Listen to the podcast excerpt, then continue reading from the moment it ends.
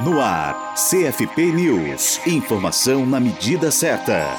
O Conselho Federal de Psicologia, o CFP, foi reeleito para integrar o Conselho Nacional de Direitos Humanos, o CNDH, em 2017 e 2018. A autarquia foi reconduzida como uma das nove titulares dentre as organizações da sociedade civil que compõem o plenário do colegiado. A psicóloga Vera Paiva, que representa o CFP no Conselho Nacional desde 2015, destaca o histórico da autarquia na área de direitos humanos. Né, temos um largo histórico nessa direção, né? mas nessa última gestão a gente uh, foi muito ativo né, nessas várias pautas e isso foi valorizado pelos colegas que nos elegeram então novamente, nos reconduziram como conselheiros titulares do Conselho Nacional de Direitos Humanos.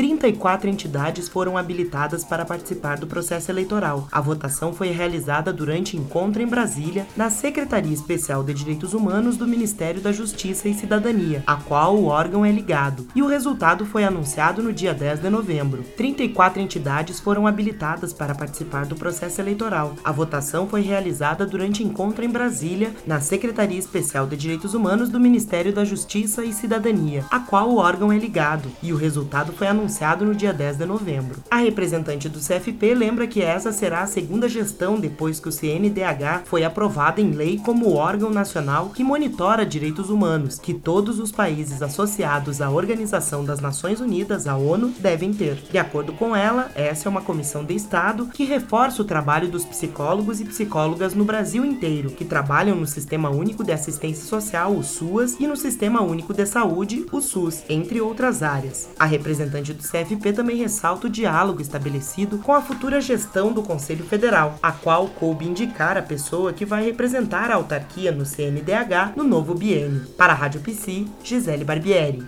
Rádio Psi. Conectada em você. Conectada na psicologia.